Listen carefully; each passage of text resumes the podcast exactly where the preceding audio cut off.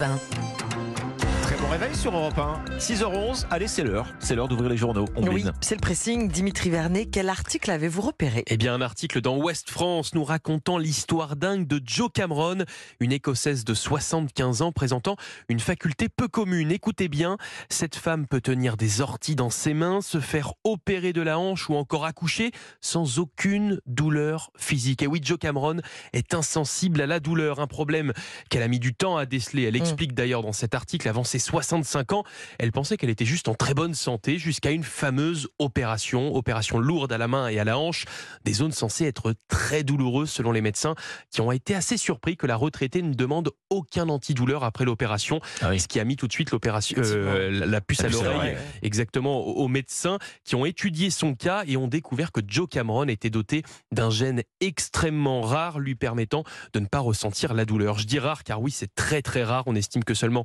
une personne sur un million serait touchée par ce syndrome. Alors comme ça, instantanément, on pourrait dire qu'elle a de la chance, cette femme. Eh bien, bah non, pas vraiment. C'est plutôt un calvaire pour elle et même plutôt dangereux puisque oui, c'est très difficile pour elle d'évaluer quand est-ce qu'elle est en danger et les médecins ont beaucoup plus de mal à lui faire des, des diagnostics médicaux. Le seul point positif en vérité, c'est que son cas personnel a permis de déceler ce fameux gène responsable de ce syndrome d'insensibilité à la douleur. Et selon les scientifiques, cette découverte pourrait à l'avenir servir à trouver des voies médicamenteuses pour soigner la cicatrisation des plaies ou encore même la dépression. À 75 ans, elle ne ressent pas la douleur et pourrait même euh, aider des milliers de personnes. C'est un article à retrouver dans Ouest France ce matin. C'est toujours mieux de ressentir quand on se brûle. hein. Ah bah, Oui. c'est ça, oui, Bon, bien sûr. Ça nous alerte, quoi. La, la meilleure chose étant de ne jamais se brûler. Évitons.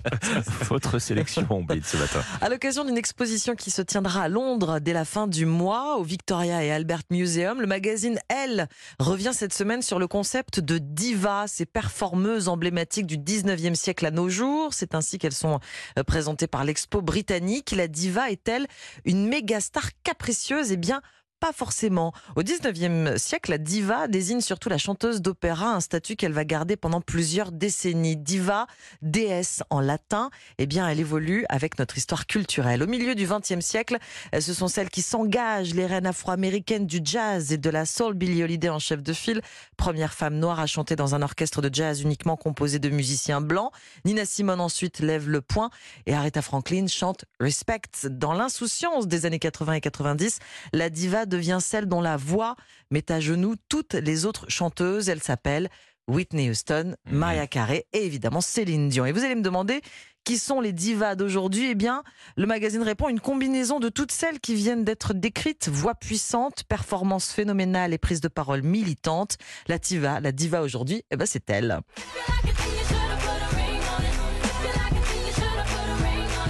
Beyoncé, Beyoncé, ben oui. diva du siècle, évidemment. Inspiration diva, ce sera une expo à Londres et c'est un article dans Elle cette semaine. Bon, selon le contexte, diva, ça peut aussi avoir une petite connotation, connotation négative. hein. Oui, Oui. Si, si on, si on fait la moue souvent, Avec, oui, si ou, on alors, se ou alors plaint. avec des exigences extravagantes, ce Exactement. genre de choses. Des caprices. Bon. des caprices, voilà. Alexandre, c'est à vous.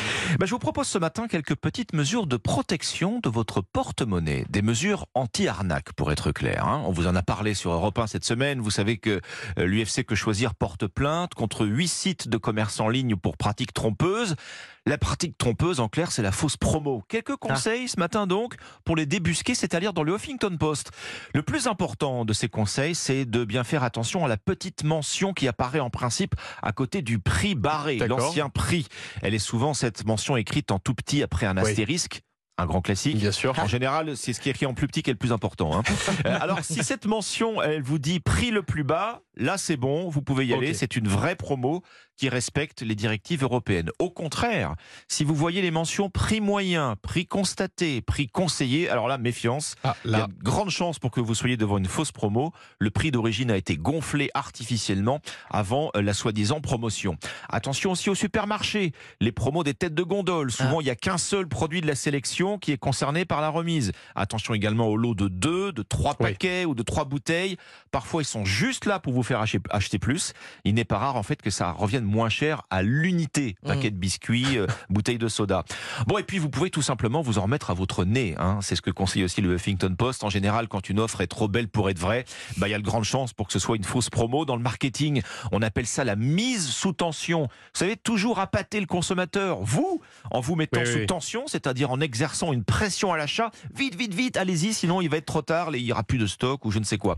Souvent, dans ces cas-là, bah, il est urgent d'attendre. Mm.